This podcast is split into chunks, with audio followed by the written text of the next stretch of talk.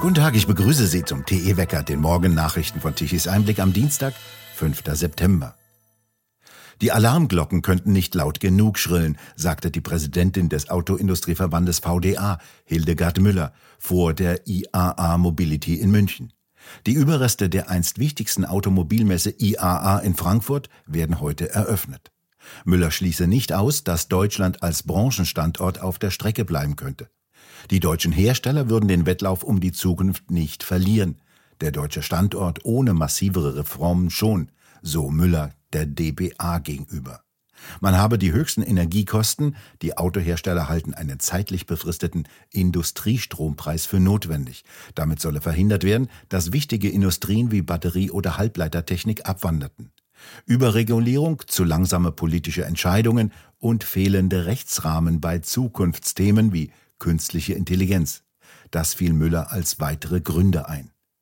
Sie allerdings sieht die Lösung in einem Hochlauf der E-Mobilität, wie auch immer das funktionieren solle.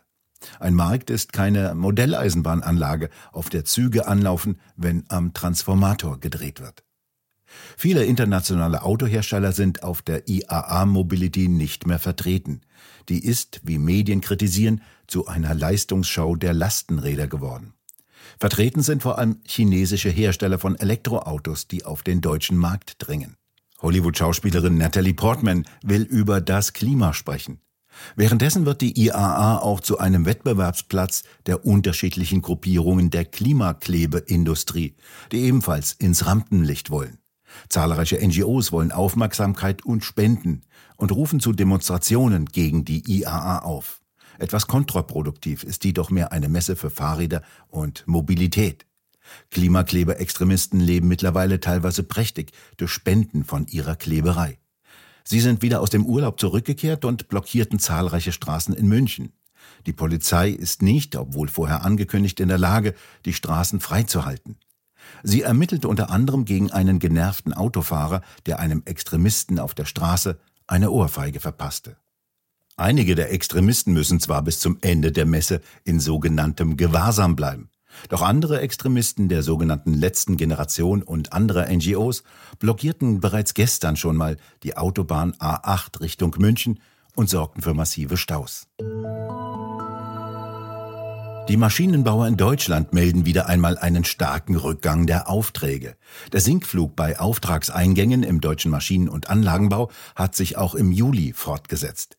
Wie der Verband der deutschen Maschinen- und Anlagenbauer VDMA am Montag in Frankfurt mitteilte, kamen aus dem Inland 8 Prozent weniger Aufträge, aus dem Ausland 13 Prozent weniger.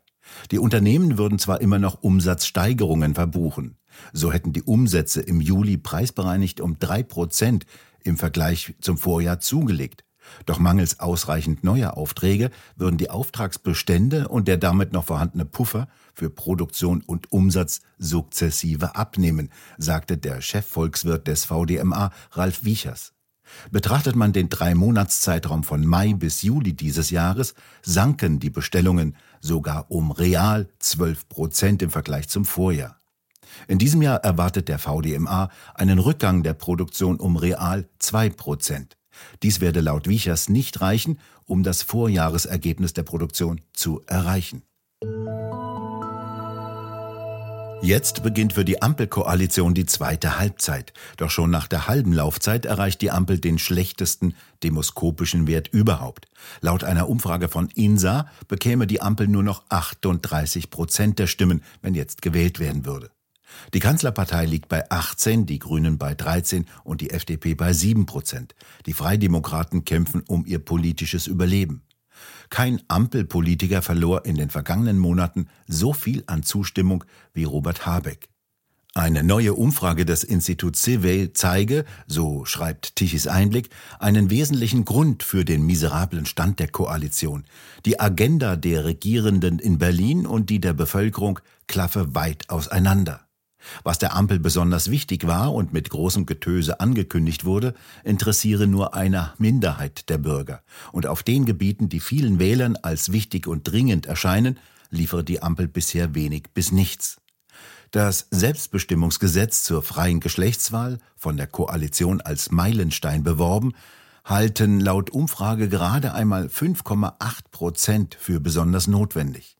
Selbst die Einführung des Bürgergeldes hat gerade für 7,5 Prozent der Befragten einen hohen Stellenwert.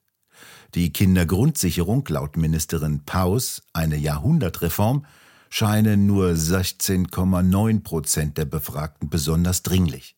Selbst das Heizungsgesetz, das fast jeden Bürger betrifft, ob als Eigentümer oder Mieter, steht gerade für 20,5 Prozent ganz oben auf der Liste der besonders wichtigen politischen Vorhaben.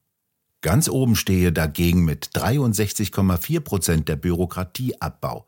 Hier raffte sich die Ampel zwar zur Abschaffung einiger Regeln auf, kreierte aber in ihren zwei Jahren Regierungszeit so viele neue Vorschriften und Regeln, von der Grundsteuer bis zum Lieferkettengesetz, dass der Abbau an anderer Stelle kaum ins Gewicht fällt. An zweiter Stelle steht mit 44,1 Prozent der Wunsch nach Entlastung der Wirtschaft. Doch die Ampel macht genau das exakte Gegenteil. 2024 soll die CO2-Steuer steil von 30 auf 40 Euro pro Tonne steigen. Das im Gegenzug versprochene Klimageld kommt, wenn überhaupt erst 2025.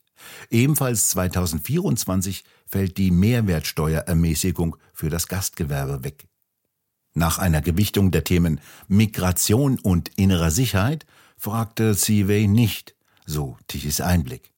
Nach der Sommerpause will die Koalition das Heizgesetz um jeden Preis durchdrücken. Dass sie ernsthaft an die dringend gewünschten Themen geht, etwa mit Streichung der Stromsteuer und der Entscheidung, die drei stillgelegten Kernkraftwerke nicht zu demontieren, sondern wieder in Betrieb zu nehmen, zeichnet sich nicht ab. Im Gegenteil, Olaf Scholz verkündete zum Ende der Sommerpause, Kernkraft sei ein totes Pferd.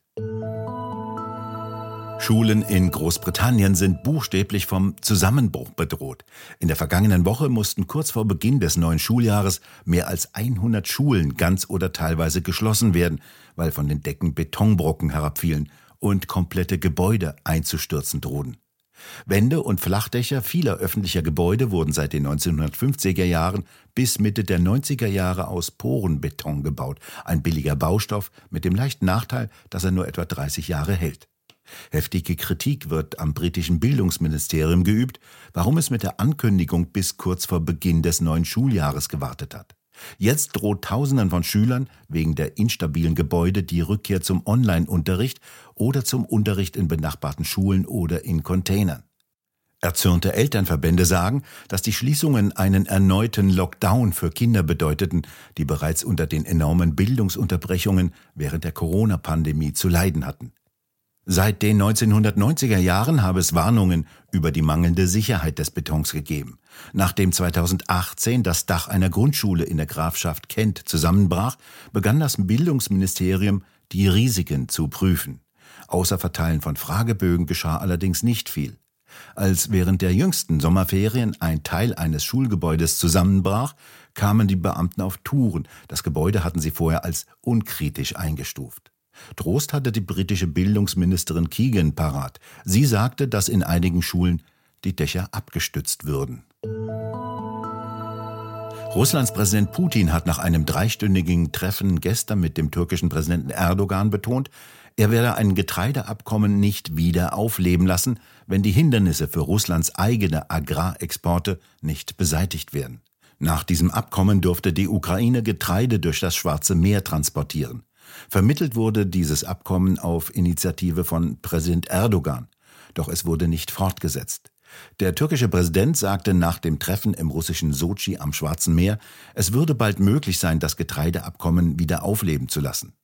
Laut Putin dagegen könne Russland zu dem Getreideabkommen zurückkehren, sobald der Westen ein separates Memorandum erfüllt habe, um russische Lebensmittel und Düngemittel Ausfuhren zu erleichtern. Dieses Memorandum sei gleichzeitig mit den Vereinten Nationen vereinbart worden. Putin betonte, die Behauptungen des Westens, Russland habe durch die Aussetzung der Teilnahme an der Getreidevereinbarung eine Nahrungsmittelkrise ausgelöst, seien falsch. Die Preise seien nach dem Ausstieg aus der Vereinbarung nicht gestiegen. Eine der Hauptforderungen Moskaus ist die Wiederanbindung der russischen Landwirtschaftsbank an das internationale Zahlungssystem SWIFT. Die EU hatte sie im Juni 2022 als Teil der umfassenden Sanktionen, die als Reaktion auf die Invasion verhängt wurden, abgeschaltet. Putin und Erdogan bestätigten ein Vorhaben, eine Million Tonnen russisches Getreide über die Türkei an afrikanische Länder zu liefern. Die gesamten russischen Weizenexporte dürften nach Schätzung von Experten in diesem Jahr etwa 48 Millionen Tonnen erreichen. Das Wetter bleibt so, wie es ist. Blauer Himmel und hochsommerlich warm. Die Temperaturen bewegen sich tagsüber von 25 bis 30 Grad. Nachts sinken sie auf bis 15 Grad ab. Ursache für das sommerliche Wetter ein ausgeprägtes Hoch über Europa, das die Tiefdruckgebiete an den Rändern über Spanien und Griechenland abhält. Dort wiederum drohen heftige Unwetter mit erheblichen Regenmassen. Und nun zum Energiewendewetterbericht von Tichys Einblick. Deutschland hatte gestern Mittag um 12 Uhr einen Bedarf an elektrischer Leistung von 67 Gigawatt. Die prall auf die Erde prasselnde Sonne wirkte sich auf die Photovoltaikanlagen aus. Mittags um 12 Uhr lieferten sie 40 Gigawatt an Leistung ab. Aber eben nur um die Mittagszeit. Am Nachmittag brach die Leistung sehr rasch ein und abends war dann nichts mehr da. Das passt nicht zu dem Leistungsbedarf eines Industrielandes, das nicht nur für zwei Stunden Mittagsstrom benötigt, sondern rund um die Uhr. Von den Windrädern kam nichts. Die konventionellen Kraftwerke lieferten eine Leistung von knapp 16 Gigawatt ab. Jetzt sehen wir uns bei agora-energiewende.de den Import-Export-Saldo an und finden bestätigt, was wir vermutet haben. Mittags um 12 Uhr bestand nur ein leichter Bedarf an importierter elektrischer Leistung. Doch die Kurve stürzt dramatisch am Nachmittag ab. Um 19 Uhr müssen fast 14 Gigawatt an elektrischer Leistung aus den Nachbarländern importiert werden. Keine Frage, dass die sich das mit knapp 200 Euro pro Megawattstunde um 19 Uhr fürstlich bezahlen lassen. Wir bedanken uns fürs Zuhören. Schön wäre es, wenn Sie uns weiterempfehlen. Weitere aktuelle Nachrichten lesen Sie regelmäßig auf der Webseite tichiseinblick.de und wir hören uns morgen wieder, wenn Sie mögen.